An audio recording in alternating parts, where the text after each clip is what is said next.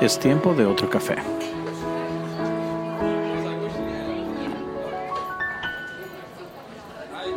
Qué bueno que estás con nosotros.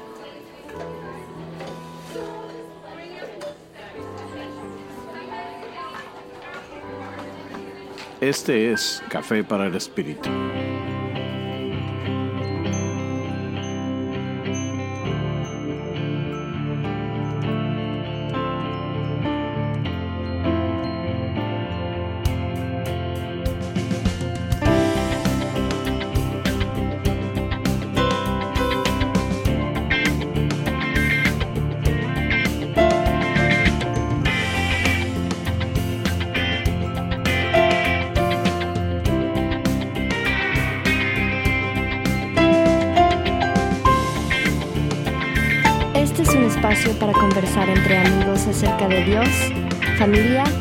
Vida diaria.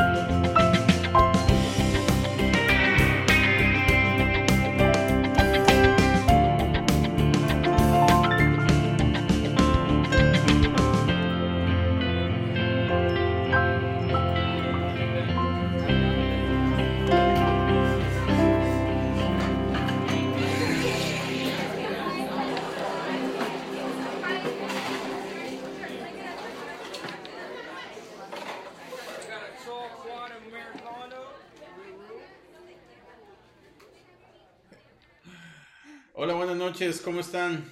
Hola a todos, bienvenidos a Café para el Espíritu. Ujú. Espero que ya tengan su cafecito. Aquí estamos Sí, con mira, aquí estamos nosotros con Tecito. nuestro tecito.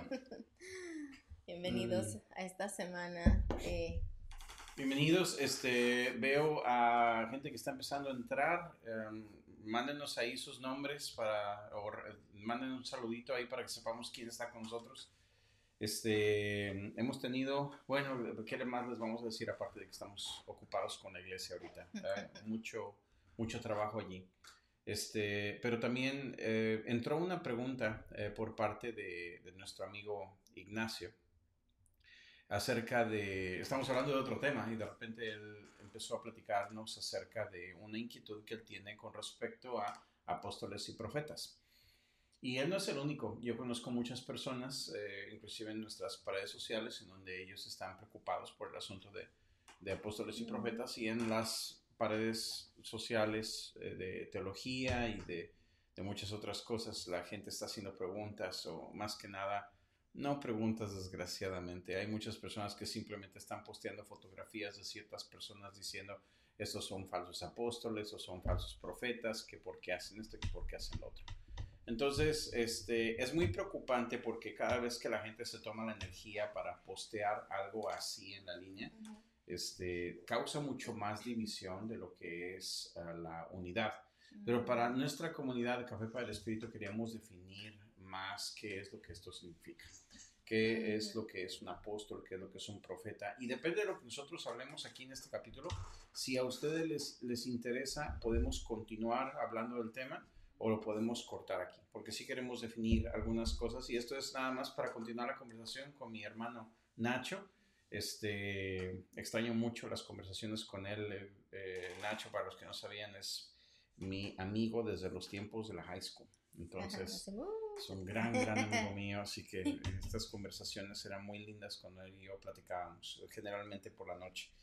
Este, bueno, eh, entonces vamos directamente a ello. Les diré- vamos a, a- yo creo que vamos a comenzar con algunas anécdotas, porque Nacho me comentó, eso, eso sí lo voy a leer, porque él hizo la pregunta, pero él me dijo que él también cree, eh, él cree en que existen los apóstoles y profetas hoy en día, eso lo vamos a aclarar en este Ujú. capítulo, Dios mediante.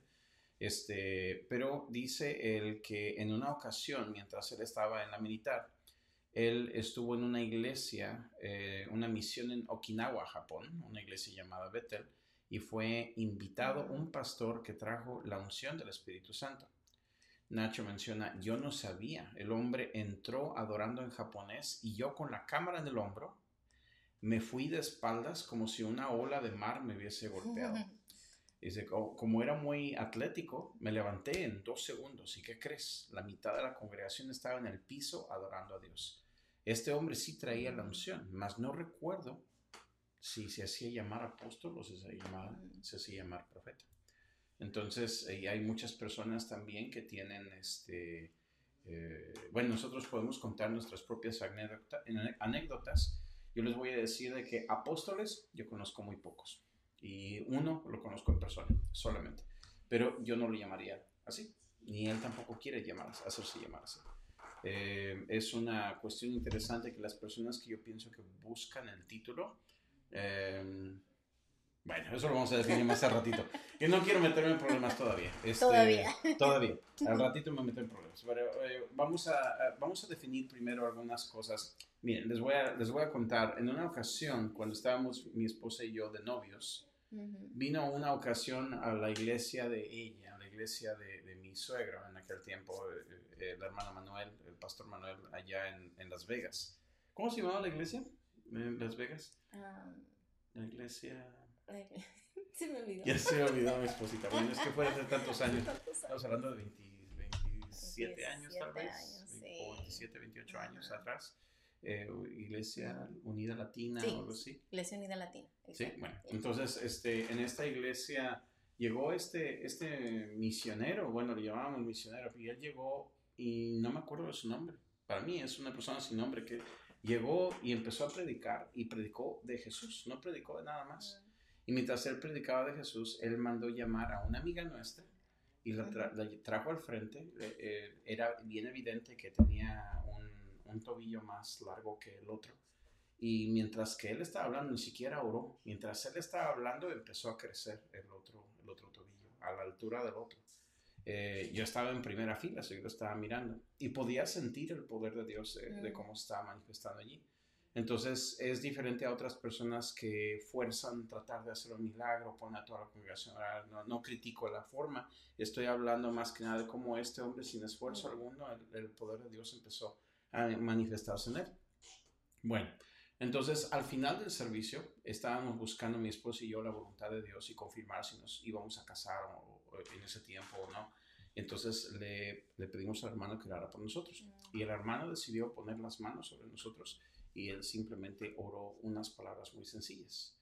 Y él dijo, Señor, concédeles muchos hijos. Dice, muchos hijos espirituales. Y bendice este qué alivio, ¿eh? qué alivio, ¿no?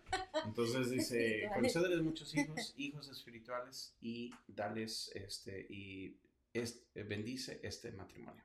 Bendice este matrimonio y dales muchos hijos espirituales. Bueno, entonces eh, dijéramos, bueno, eso es una experiencia medio rara, ok. Entonces, después nosotros nos fuimos a un retiro como un año después, eh, tal vez menos. Fuimos a un retiro espiritual en Colorado Springs junto con la juventud. Nos fuimos, ahí nos encontramos ella y yo también. Y ahí conocimos a Lauren Cunningham, que era el, el fundador y director de YWAM, de Youth with a Mission. Si has escuchado esa organización, es una organización misionera mundial que él, nos predicó, nos hizo llorar, o sea, ese hombre de verdad, de verdad, un hombre de Dios hasta el día que partió. Y me acuerdo que cuando nos pusimos todos en fila, los jóvenes, para que Él orara por nosotros, para que viniera eh, el Señor sobre nuestras vidas, eh, nos acercamos y yo y, le preguntamos, hermano, ¿puede orar por nosotros? Y, y, dice, ¿qué quieren que ore por ustedes? Ah, pues que estamos pensando en casarnos y algo así. No me acuerdo que nos dijo que no nos olvidáramos la misión de Dios, pero iba a orar por nosotros. Entonces nos puso las manos a los dos y empezó a orar. Y lo primero que dijo, dice, Señor, bendice este matrimonio y dale muchos hijos. Espíritus. Hijos espirituales. Lo aclaró así, las mismas palabras exactamente como el otro misionero lo había dicho. Y estamos hablando de dos personas que no se conocen, uno no tiene nombre, un, misionero ambulante y, y, él, un hombre de Dios reconocido. Y, eh, eh, o sea, estamos hablando de personas que llevaban la unción de Dios, que actuaron de manera profética, que anduvieron en los pasos apostólicos también, y eso lo vamos a aclarar en un momento, pero no se hicieron llamar así. No, no, no dijeron soy el apóstol tal o soy el profeta tal. Ellos tenían, no necesitaban decirlo. Eh, creo que es la evidencia. Y, y, y bueno, ahora vamos a explicar qué es la definición así, pero creo que, que, los títulos no son necesarios si Dios te está respaldando, ¿no? La unción de Dios te está respaldando. Eh, vamos a hablar de la definición, la definición de un apóstol. Y esto es algo que es interesante porque no lo puedo encontrar en ningún diccionario bíblico, La definición correcta de apóstol no la puedo encontrar en un diccionario bíblico, no la puedo encontrar en los estudios de, las escuelas cristianas, eh, por lo menos no las que yo conozca. Este, no, lo, no lo puedo encontrar en el internet. Pues. Debería estar en el internet si es algo que, que es algo conocido algo. Aparentemente, después de que el cristianismo absorbió la palabra apóstol, perdió su etimología, perdió su origen. No que sea algo malo, pero queremos saber de dónde viene esa palabra, porque entendiendo la palabra, entonces sabemos cuál es la función de un apóstol. Entonces, la palabra apóstol es una palabra griega fenicia, que quiere decir un capitán o un almirante. Eh, también significa un pasaporte. Eh, si tú tenías un pasaporte, tenías un apóstol y ese pasaporte te abría el paso para poder entrar a otro país. Estamos hablando del tiempo griego antiguo. Pero también la palabra apóstol fue una palabra mundana, una palabra secular, una palabra que es para darle a un almirante que está viajando con una flota y esto es usualmente con barcos o pueden ir por tierra, pero van con una flota de gente que son peritos, son este, arquitectos, son mercaderes, lingüistas, eh, eh, son expertos en comida y son personas que van en camino para poder transformar la cultura de un país conquistado. Esto nosotros lo habíamos escuchado hace muchos años y lo busqué en el internet, hubieron pocas fuentes, pero sí encontré fuentes eh, de donde pude confirmar la etimología correcta del, griego antiguo. Entonces, eh, lo curioso es de que el Imperio Romano, cuando ellos conquistaban un país, vamos a suponer que, vamos a suponer como que eh, vamos a conquistar todo Latinoamérica, ¿no? Entonces, llegamos a Centroamérica y luego nos vamos a conquistar a Brasil, luego vamos por Chile, para el tiempo que regresamos otra vez a Centroamérica, entonces eh, nos damos cuenta que ahí siguen comiendo pupusas, siguen hablando español, no, no, no hubo ninguna, ninguna, conquista realmente. Entonces, ¿para qué vas a conquistar un país si no vas a transformar su cultura? Y lo que es más es de que cuando venga el rey, que venga y que vea que de veras el lugar fue totalmente transformado y que ahora el lugar se parece al reinado del rey. Era por eso que Roma, todos los lugares que ellos conquistaban, lo transformaban en lengua, lo transformaban en arquitectura, lo transformaban en todo, y por eso se alcanzó la Pax Romana, que era una paz total a través de todo el mundo conocido que había conquistado Roma. Mm. Por eso es que cuando Jesús dijo de que cuando van a haber guerras y rumores de guerras, la gente se reía de él, porque ¿de qué estás hablando si todo está en paz en este mm. momento? Son profecías de Mateo 24. Entonces, eh, para poder ilustrarlo mejor, no que esté promoviendo la película, pero ah, está buena. es una película que se llama Ben Hur. Esta es una escena eh, muy, este, muy eh, dramática en la, en, la, en la, película. No puedo mostrar la película por causa de, de, de, asuntos de copyright, pero aquí está entrando el ejército romano a la ciudad y allí se encuentra el César. Está entrando y está su escolta romana que lo están este, escoltando y están haciéndolo pasar por donde creen están pasando por Jerusalén. Así empieza la película. Están pasando por Jerusalén y los judíos van a empezar a crear una rebelión y van a tratar de matarlo. Y ahí es donde sale la película de Ben Hur. Ahí está el ejército romano entrando y ahí está el César, ahí a la parte de la derecha, en el centro. Ahí está el César montado en su caballo y está entrando a la ciudad. Esta imagen, mis queridos amados, esta es la imagen de lo que Dios espera de nosotros en su retorno.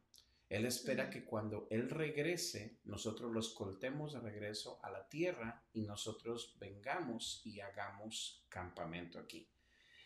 su mandato sobre nosotros es de ocupar, eh, no, se dice ocupar en español, eh, se dice como, occupy, sería como conquistar, conquista hasta que yo regrese. Ese es el mandato y ese es el mandato apostólico. El mandato apostólico lo podríamos confirmar también ah, viendo citas bíblicas como por ejemplo, ¿qué les puedo decir? Como mm, por ejemplo el Mateo capítulo 6, cuando está Jesús hablando acerca de, de el Padre Nuestro, de así oraréis eh, ustedes, también lo podríamos confirmar. Como el cielo en la tierra. Como en el cielo. Como eh, sea en la tierra como, en el cielo. Así es como dice él, este, orad así Padre nuestro que estás en los cielos, santificado sea tu nombre, venga a nosotros tu reino, hágase tu voluntad en la tierra como en el cielo. Esto no lo puede, no lo puede absorber ninguna denominación cristiana. Ninguna, en absoluto. Este es un mandato total de todo el cristianismo. Este es un mandato de Dios. Eh, eso no es algo que, ay, esto, esto es lo que dicen los de la denominación aquella. No, no, no, esto es algo que es, un mandato global. Es algo que dijo Jesús, nuestro capitán. Él es el que, y hablando de capitán, porque estamos hablando de que un apóstol es un capitán que no es el que hace el trabajo eh, o sea, lo muestra cómo hacerlo, pero él crea plantillas de sí mismo. Él está equipando a otras personas y ese equipo viene y equipa a otras personas. Eh, en misionología eso se entiende. Si tú vas a ir a misionar a un país, vas a ir y tal vez yo de, de piel morena voy a ir a Asia a poder hacer misiones, ¿no?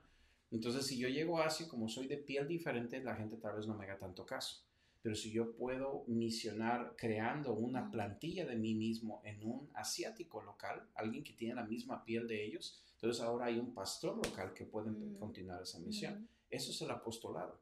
El apostolado es, eh, un apóstol es un embajador. Sí. yo no creo que la iglesia tiene un problema con los apóstoles, tiene problemas de que si hay alguien que está rigiendo a la iglesia y no hay tal cosa. Eh, lo que se hace la imagen tóxica de lo que un apóstol es, porque un apóstol no es una persona que es alguien que es un señor sobre la iglesia cristiana. Un apóstol es alguien que está allí ayudando, dirigiendo, equipando a la gente, preparando un equipo de trabajo para poder llevar a cabo el reino. hay apóstoles que son este, llamados a miles, hay otros que están llamados a cienes, otros que están llamados a, a, a dieces. Sí, yo creo que igual como estás diciendo de que la iglesia no tiene un problema en sí con, con, el ministerio del apóstol, pero quizá en el entendimiento que tenemos de lo que la palabra apóstol quiere decir. Y, y en cierta manera todos hemos sido, si hablamos de que un apóstol es un enviado ah, o un embajador, eh, todos hemos sido llamados por Jesús a ser embajadores, a ir y traer el cielo a la tierra, a ir y cambiar cultura donde quiera que vayamos. Entonces, ah, yo soy un embajador en mi casa. Eh, yo voy a cambiar la cultura de mi casa, voy a, em, instar a mis hijas a, que en mi casa haya una cultura del reino, una cultura de Dios. Ah, en mi trabajo, que yo pueda ser una embajadora en mi trabajo, donde, donde estoy, de hacer el lugar un mejor lugar, pues simplemente porque yo estoy ahí, porque soy una embajadora de Cristo, una representante de Cristo. Entonces yo he sido enviada como una apóstol, hemos sido enviados todos como apóstoles a nuestro lugar donde estamos, el lugar de influencia, para que preparemos igual a otros, ¿no? Enseñemos a otros. Cómo Estamos queriendo decir que entonces un apóstol puede ser un cristiano normal. Claro. Claro que puede ser un cristiano. De hecho, Jesús les dijo a los discípulos, dijo, ustedes ahora son mis apóstoles. ¿En dónde la Biblia dice que Jesús dice que ustedes son mis apóstoles? Eso es algo que siempre he tenido en la mente. ¿Dónde dice la Biblia ah. esto? Entonces, ah, encontré una cita en Lucas 16, 13. Se los voy a mostrar aquí para que no les digan, aquí en Café para el Espíritu nos dieron gato por Dios. si tienen su Biblia ahí, Espérame, esta es, esto es la pantalla equivocada. Déjame volver a cambiarla aquí. Uh, permítame tantito. Voy a ver si puedo hacerle highlight a esto. Ah, a ver si ahora sí. Entonces aquí es donde dice en Lucas 6:13 cuando se hizo de día, llamó a sus discípulos y escogió doce de ellos. Este es Jesús que escogió sus doce discípulos, a los que después dio el nombre de apóstoles. Entonces fue Jesús el primero que usó esta palabra y la dio a propósito. Jesús habló esta palabra a propósito porque en aquel tiempo no había el contexto cristiano. No es como que el apóstol es el que el que, es el que es el rey de la iglesia ni nada de eso. no hay nada de ese contexto. No existe nada de eso, no estoy, no estoy tirando tomates en absoluto. Quiero tratar este tema con mucho respeto porque yo sí creo en los apóstoles, mi esposa cree en los apóstoles. Eh, los hemos conocido otra vez. Eh, puedo mencionarles de personas que tienen dones apostólicos, como por ejemplo Reinhard Bunke, que para muchas personas es uno de los misioneros más impactantes de los tiempos. Y pues puedes ponerle título de misionero todo lo que tú quieras, pero fue una persona que creó plantillas de sí mismo también, estuvo, estuvo, llenando lugares con miles de personas, miles de personas en el área de África. y una persona que conocía al Señor profundamente. Tienes a Heidi Baker, que es otra persona que señales y prodigios la siguen. ¿Y quién sabe quién es Heidi Baker? Bueno, búscala en el Internet. Es una señora que está abandonada completamente, ah, dando su vida por los niños que sufren en África en el área de Mozambique. Y las historias que ella tiene son increíbles, son historias como las que les pasó a los apóstoles. A ella la han acuchillado, la han balaseado, la han hecho de toda clase de cosas y ella vive y sigue adelante hasta que el Señor se la lleve. ¿Envidias tú la vida de un apóstol? Yo no la envidio porque ellos pasan por tantas cosas eh, ya eso es como un poquito hacer la diferencia, porque estamos hablando de apóstoles, de que apóstoles todos hemos sido llamados oh, sí, sí. apóstoles. Estamos hablando de que todos somos apóstoles. Cada uno tenemos una misión, hemos sido llamados a ser embajadores, pero hay la diferencia entre, entre que Jesús nos dio el mandato a todos. Eh, eh, a, ir y hablar de, de otros, no, no a veces hay personas que dicen, oh, es que yo no sé hablarle de la gente de Cristo, yo no tengo don de evangelista, ¿no? Hablando de, de que el don. Pero Jesús dijo que todos teníamos que compartir el evangelio. Entonces es hacer esa diferencia donde sí todos hemos sido llamados a ser embajadores, a ser culturizadores, a cambiar la cultura de donde estamos. y esa es la palabra que podríamos nosotros ajustar, una palabra que ahora nos hace más sentido que la palabra apóstol. Eh, porque la palabra apóstol ya no tenemos el contexto griego y el contexto en, el cristianismo han apachurrado mucho esta como palabra. Como que hay problemas con Demasiada polémica. Entonces, un apóstol es un culturizador y es una persona que viene a transformar la cultura del reino, de, de, de, de los reinos de las tinieblas y transformarlos al reino de la luz. Porque nosotros somos embajadores, dice Pablo. Nosotros somos aquellos que llevan ese, ese, esa característica del apostolado que Jesús le dio a los doce. Ahora fíjate bien, aquí es donde, donde nomás leyendo un poquito de Biblia nos vamos a empezar a, nos vamos empezando a dar cuenta de que el asunto del apóstol no es como lo que tenemos ahorita, es algo bien particular y es muy importante que lo entendamos, porque si nosotros no entendemos el asunto de lo que es un apóstol, ni crees en tu ministerio, ni crees en aquellos que estás forjando. Ahora te lo explicamos.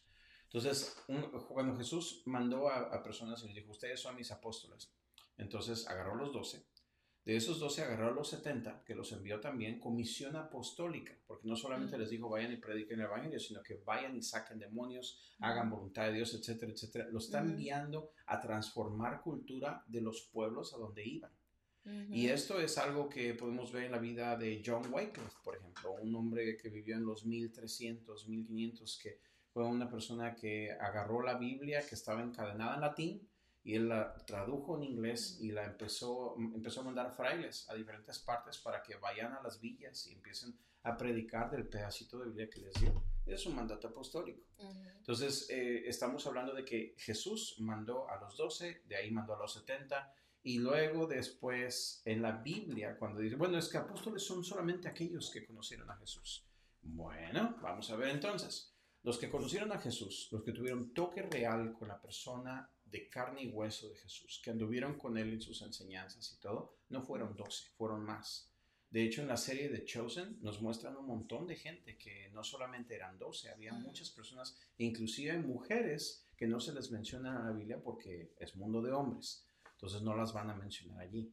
Entonces, este, y eso lo dije mal, pero bueno, en la Biblia la mujer era un cero a la izquierda en aquel tiempo y no, no mencionaba mucho de esto, pero habían también discípulas y habían también apóstoles que eran mujeres. Y están escritos en la Biblia. Por más que le queramos poner un dedo ahí al sol para que no brille, ahí van a estar. Hay apóstoles que estaban ahí en la, en la, en la Biblia, tal como el apóstol Junias, como Priscila, habían otras personas que estaban Ah, ayudando y, que Pablo menciona, de Junias menciona que esta era una persona de la cual es destacada entre los apóstoles. No solamente apóstol, pero destacada entre los apóstoles. Esto va a escandalizar a mucha gente, pero antes de que te escandalices, déjame preguntarte, ¿te escandalizas por opinión propia o te escandalizas porque te enseñaron así? Hmm. O sea, ¿has buscado por tu cuenta? O nada más te escandalizas porque eso fue lo que te enseñaron. Y es, ese es el, no estoy retando a nadie, estoy tratando de dar el contexto para tratar de, desgajar un poquito todo el miedo que hay y todo el, el, enojo que hay en las redes sociales con respecto del asunto de apóstol y de profeta, Porque no se trata de la discusión de que si, si, existen o no existen. El asunto es la función, en la función apostólica que todos nosotros llevamos en la tierra, que llevemos el mandato de Dios para transformar la cultura, pero también sí hay el oficio de apóstol, y eso lo cubriremos en un momento. Pero ahorita, de los doce que Jesús nombró, eh, después, eh, por nombre en la Biblia encontramos como 25. 25 personas, y ahí vas a encontrar a Pablo, Bernabé, Santiago, Apolo, Epafrodito, Andrónico, Junias, que ya la mencionamos, está mencionada en Romanos 16, 7, a quien Pablo no solamente reconoce como, apóstol, pero destacada entre los apóstoles, eh, un total de 25. Luego en 1 Corintios capítulo 15, del verso 3 al 9, hay otro grupo sin nombre, el cual dice todos los apóstoles, que no son los doce, porque ya en ese capítulo se menciona, y estos son los apóstoles, y menciona de los doce, y después más adelante menciona entonces todos los apóstoles, hablando de que había otro grupo más grande. Entonces, en las doctrinas nosotros nos tropezamos diciendo, bueno, es que solamente los que conocieron a Jesús, bueno, es que eran más, y sí lo conocieron y caminaron con él, no fueron solo los doce, los dos eran los más íntimos, pero habían otros apóstoles también. Y luego lo que pasa es que los apóstoles, no solamente ellos, pero ellos también eh, mandaron llamar más personas, como por ejemplo Matías, que fue el que reemplazó a Judas. Eh, Jesús y sus apóstoles, Jesús era un apóstol también, es algo que no tomamos como factor. No era un grupo de dos, era un grupo de trece. El 13 es un número muy importante en la Biblia, que no lo vas a encontrar en ninguna parte, pero hay 13 en, en la Biblia. Grupos de 13 que los va a encontrar en conglomerados y es un número muy especial el número 3. En fin, entonces es un grupo de 13 y cuando, eh, cuando se va Jesús y cuando muere Judas, entonces reemplazan a Matías, eh, a Judas con Matías y reemplazan ahora Pablo toma el lugar de mm. treceavo. Entonces, y Pablo no se pone en la cima, sino que se pone también mm. eh, como el abortivo, por decir, como él se hace llamar solito. Entonces estamos hablando de que sigue siendo un grupo de 13 principales, no 12, son 13. Entonces eh, de allí se sigue la historia y estos apóstoles siguen creando plantillas de sí mismos.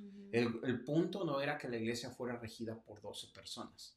El punto era de que ellos crearan, crearan duplicados de sí mismos para que el reino de Dios se siga expandiendo. Es para que el cuerpo se siga equipando.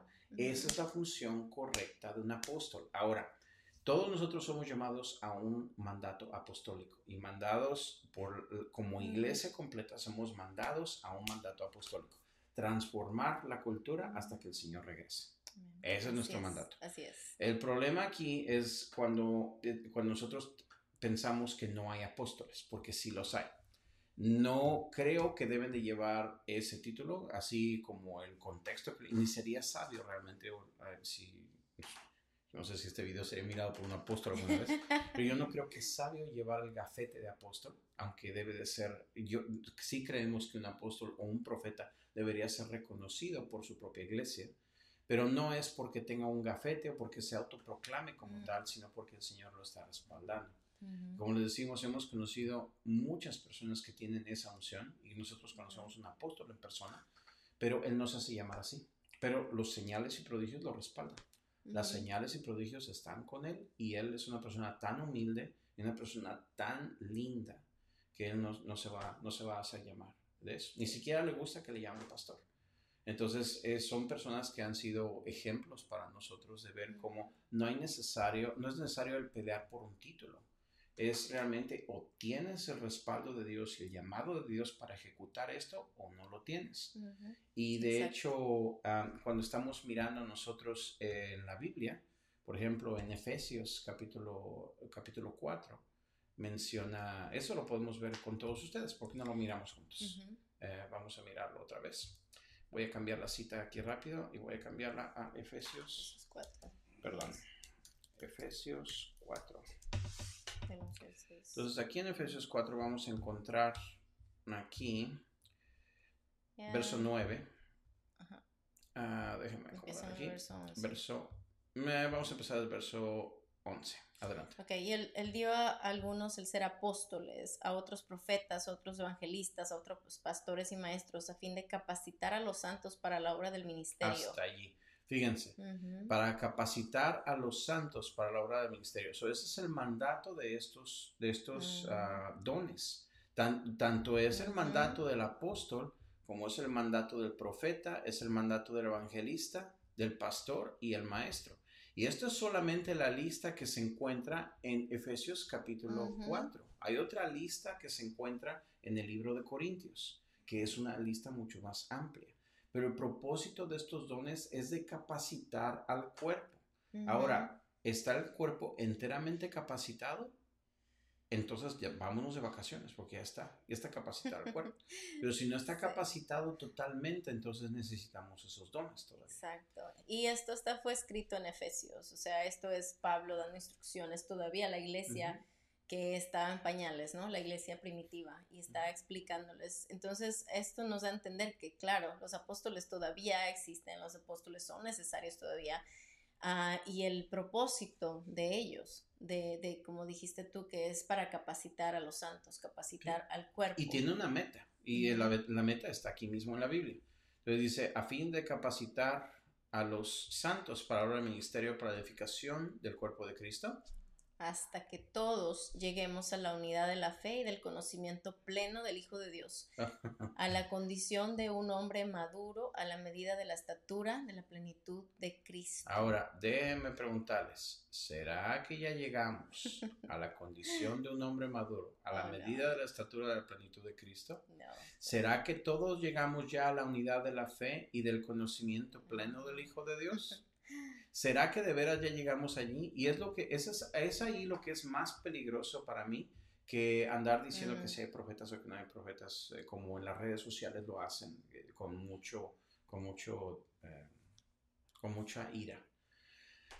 Más que eso, es el cualquier, cualquier persona que plante una bandera y que diga, ya no necesitamos esto porque ya somos absolutos, ya lo tenemos todo, mm. ya estamos capacitados, ya, ya lo tenemos todo, ya somos ese, ese, cristiano maduro, ya, ya todo lo que tenemos es la Biblia, ya con eso ya tenemos. Es, eso me da mucho miedo, porque cuando las personas se, se ponen en esta posición, entonces ellos empiezan a acribillar la obra de Dios en cualquier otra parte y es por eso que me, me pone muy triste cuando hay personas que se toman el tiempo para poner en las redes sociales cosas tan feas y, eh, poniendo caras de personas. ¿No estás acuerdo con ellos?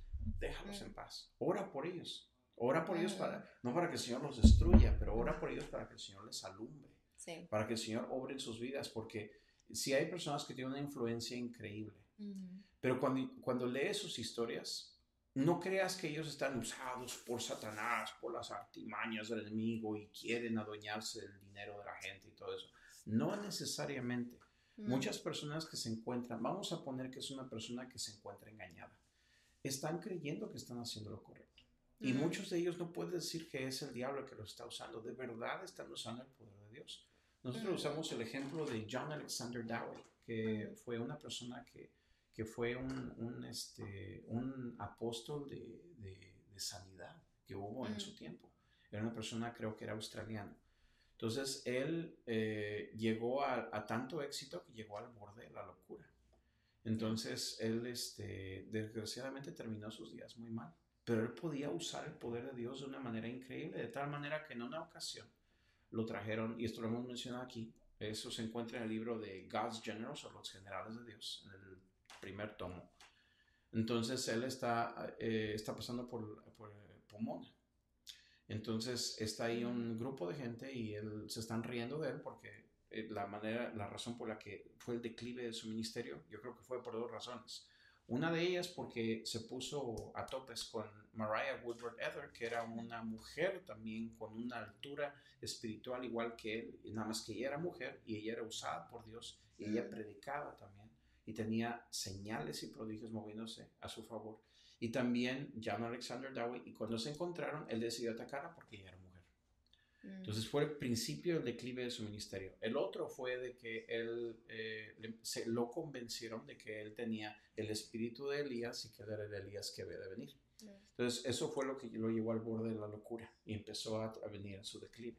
O sea, bueno, estuviera ahorita en eh, vivo en las redes sociales, ya lo estuviéramos cancelando. Este hombre es el diablo y no sé qué tanto. cuidadito con hacer eso. No los toquen, déjenlos en paz. Oren por ellos, oremos por ellos, para que el Señor les alumbre. Y entonces enfoquémonos en el avance del reino. Si nos enfocáramos más en el avance del reino, en lugar de andar batallando con toda la gente que es que no son de Dios, olvídate. Tendríamos nosotros más unidad, tendríamos nosotros más avance y las cosas del diablo serían descubiertas inmediatamente. Pero otra vez, John Alexander Dowie pasa por Pomona, ha habido una sequía tremenda por cinco años más o menos y le dijeron, tú que eras el que debe de venir, ¿por qué no te paras acá en la plataforma y pides por lluvia para que caiga y, vamos a ver? Entonces te creemos. Bueno, entonces él dice, Robert D. Arden, el escritor del libro, es un historiador, de que cuando Dowie se paró en la plataforma y empezó a orar, ni terminó de orar cuando cayó un aguacero de la nada. Entonces, ¿me vas a decir que era Elías que había de venir? No. Pero él está usando el poder de Dios, porque eso, no lo hace el diablo. Él está usando el poder de Dios para poder eh, eh, respaldar su persona y eso no se hace. O sea, se puede, puede uno llegar a eso. Puede una persona, así como una persona puede llegar a ejercer el poder de Dios viviendo en pecado. Eh, ¿Saben por qué? Porque un apóstol, un profeta, igual que un pastor, que no se lo perdonas al apóstol, no se lo debes perdonar al pastor, o un profeta, o un maestro, o un evangelista. Todos somos humanos. Y si el evangelista falla, el apóstol va a fallar también. Y si el pastor falla, también va a fallar el profeta. Son personas humanas tal y como nosotros. No puedes quitar la humanidad de los que cargan el Evangelio. Tienes a Elías que sufría de depresión. Tienes a Pablo que tiene un carácter que ahí te encargo. Tienes a Pedro que él era un hipócrita. y estamos hablando de gente que ya estaba ejerciendo el ministerio y eran apóstoles. Y ya tenían el título. Y no va a decir, oh, es que se mejoró después. No, no se mejoraron. Ellos siguieron cometiendo burradas hasta el día que el Señor se los llevó. Entonces, de plano, nosotros tenemos esperanza, porque si ellos la regaron, pues nosotros también la podemos regar. Pero es mejor cuando estamos nosotros en un conglomerado. Les digo, les digo que es saludable que en nuestras iglesias nosotros reconozcamos el don apostólico y el don profético, porque si nosotros decimos, esos no son para nosotros, esos no existen, entonces nosotros nos privamos de esa herencia. De ese don. Ah, exactamente. Ahora, yo no quiero que venga un profeta y venga a tratar de controlar mi iglesia. Eh, no ese es el asunto. O de declarar a alguno de mis pastores, tú eres el apóstol de la iglesia. No, de ninguna manera. Pero cuando yo estoy tratando de ver, nosotros estamos empujando el reino, estamos avanzando el reino, estamos nosotros trabajando con un don apostólico, estamos nosotros con un mandato apostólico. Vamos a, conquistar hasta que el rey retorne. Entonces, cualquiera que esté unido a ese mandato, vámonos y que, y que veamos que tenga el respaldo del Señor y que veamos que realmente la aceptación de estas personas no vienen por su nombre o su título, vienen por el mensaje y el poder de Dios en su ministerio. La, la, la presencia de Dios es indiscutible. Esa es la onda. Y de ahí fallan, sí, van a fallar. Prepárate porque van a fallar. Porque son humanos también. Pero es diferente cuando, cuando un apóstol o un profeta estén tranquilos en su propia iglesia o estén tranquilos en su propio conglomerado, trabajando todos en conjunto para caminar, para poder exhortarnos los unos a los otros, que uno tenga la capacidad para venir a exhortar a un hombre de Dios, no me importa qué tan alto sea, no me importa si estoy hablando del arzobispo de yo no sé qué o el, el pastor de la iglesia tal o el apóstol yo no sé qué, tiene que estar completamente abiertos al, a un criticismo constructivo y a un a que alguien venga y los exhorte en el amor del Señor. Eso, eso es saludable en la iglesia. Sí, pero yo creo que es eso, el, el, el, lo saludable es que, como estabas hablando y lo hemos hablado antes en, en, en nuestros programas, de no ser una persona sola en la que está liderando, digamos, en el caso de una iglesia, por ejemplo, que el apóstol sea el único que está Ah, liderando, sino que como Pablo estaba hablando de los dones, el apóstol, profeta, maestro, si hay más, es, eh, la carga es más fácil y no solamente eso, pero eh, está en eso donde yo estoy teniendo accountability, estoy teniendo, eh, rindiendo, cuentas. estoy rindiendo cuentas y es más fácil y menos propenso a que tú caigas o que falles como un ministro porque no estás solito, eh, como un llanero solitario sin apoyo, sino que tienes a tus hermanos alrededor de ti, tienes al, resto del cuerpo de Cristo que está Y no eres, no, eh, no, es como que el apóstol, estamos hablando que un apóstol es un enviado, que es un culturizador, un embajador. Ah, el embajador no es el presidente, es un enviado. Y es no tiene autoridad propia. Exacto, entonces el embajador tiene la autoridad del presidente que lo mandó a ese país. De la misma manera, todos nosotros estamos sujetos a alguien. Debemos estar sujetos al Señor y a las autoridades que tenemos aquí en nuestra tierra. Entonces, si, si eres un apóstol o si el Señor te ha dado ese llamado a ser apóstol, tienes que estar siempre sujeto a alguien. Ah, es saludable, es saludable de que, de que rindas cuentas a alguien. Igual eh, hablamos de que somos, todos hemos sido eh, comisionados a ser apóstoles, a ser embajadores donde quiera que estemos. Entonces, también no, no, no te sientas más allá, más acá, sino que con cordura. La Biblia dice que no, que nos miremos con cordura cada quien, ah, eh, que nos miremos como, como Jesús nos ve, no más altos, no más chiquitos, como, como Dios nos ve ir a hacer la obra de Dios donde estés. Y Dios es el que promueve, porque si una persona se promueve solo, oh my gosh, es, eh, pierdes, las, pierdes, el pelo bien rápido. Y es, eh, no es Dios el que te está promoviendo. Puede que tengas mucho éxito por tu carisma o por la manera en la que, la que haces las cosas, pero ¿será que realmente Dios está contigo, Dios te está respaldando? Solamente un principio que ni está en la Biblia, pero es un principio de un líder cristiano, John Maxwell. Él dice que el liderazgo es influencia nada más ni nada menos. Y no es lejos del reino, porque cuando Dios es el que manda a un apóstol, manda a un profeta, manda a un pastor, manda a un, a un maestro, a un evangelista. Dios es el que los llama, pero no, uno no llega con gafete diciendo, soy pastor, sígame. No, uno va y entabla relaciones, uno empieza a amar a la gente, a cuidarlos, a, mm. mostrar que puede enseñar, a mostrar que puede, que puede, tiene la capacidad de, ser pastor y uno, uno entonces llega al, pastorado. No tengas miedo del apostolado porque es lo mismo.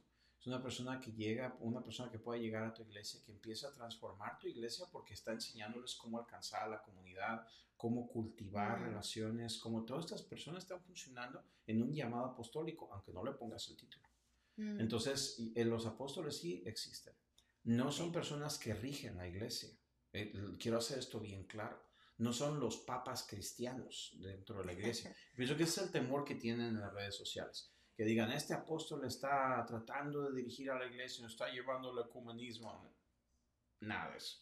Y por cierto, eso de comunismo es otra palabra que que, ay, me que es en otro, que es en otro, capítulo. Eh, pero en fin, entonces, este, el mandato apostólico que nosotros tenemos es de transformar la cultura y para eso definitivamente Dios nos ha llamado para ello. Entonces, hay, todos nosotros quedamos claros como conclusión, todos nosotros estamos llamados al llamado apostólico, pero si hay personas que funcionan con título de apóstol. De la misma manera, este, o de, con función o el oficio de apóstol, aunque no lleven el gafete. Llámales culturizadores si tú quieres. Es lo que hacemos en nuestra iglesia nuestra iglesia nosotros tenemos un mandato de culturizadores. Y hay peritos arquitectos que están ayudando a poder culturizar a la gente, están enseñándonos cómo cambiar la, la, comunidad, etcétera, etcétera. Estamos aprendiendo algunos en bruto, estamos aprendiendo a cambiar la comunidad, pero Dios es el que nos está forjando. Y, yo creo que quiero mencionar algo ah, con respecto a los, a los pastores, sobre todo, eh, que si te encuentras que en tu en, y, y, va a ver que en tu iglesia, en tu congregación, hay, hay gente que tiene, como estamos hablando, que un apóstol es un enviado y lleva un grupo de gente que son expertos en ciertas cosas, porque no puede hacer, el, el apóstol no va a hacer el trabajo solo, o el que tiene que hacer es el que va y, y lleva un convoy, lleva un equipo de gente. Entonces, eh, Dios nos ha dado en nuestras iglesias gente que son capaces y que Dios les, les ha dado llamados también individuales cuando tú veas eso en una persona, impúlsalo. Ese es mi consejo. Impúlsalos para que ellos, porque si tu llamado como pastor o como apóstol en la iglesia es, es de hacer, uh, como dijiste, plantillas, de, que, de reproducirte. Entonces, si tú te puedes reproducir en esas personas que estás mirando que tienen aptitud, entonces esas personas impúlsalas para que salgan y quizá eh, puedan ser enviados también. Y qué lindo de que sean un enviado de, su casa, de su iglesia, que su iglesia los impulse, que vayan y culturicen otro lado, en otra ciudad, otro país. Eh, es, es, increíble. En vez de, de que te sientas inseguro o porque esta persona está aprendiendo más que tú, no impúlsalo, porque ese es nuestro trabajo, nuestro trabajo, el, el, trabajo de un apóstol, de un profeta, de un pastor, lo acabamos de leer, es para que entrenemos a los santos, para que hagan la obra del ministerio. Entonces, si ya los entrenas, impúlsalos, impúlsalos. Ponlo de, ponlo de esta manera, amigo pastor. Si tú eres una persona que estás culturizando y estás creando esas plantillas, tienes un llamado de Dios. A lo mejor Dios te llama a ser apóstol. O sea, no creas que vas a estar, este es el, nuevo apóstol Juan nada de eso. que solamente aquellos que tocaron a Jesús. Bueno,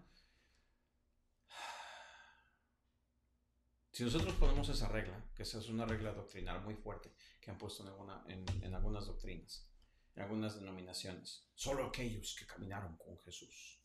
Entonces Pablo no califica. No, que Pablo vio a Jesús. No, Señor. Pablo lo vio en una visión, pero no lo tocó en carne. No anduvo mm. con él en carne, solamente tuvo una visión.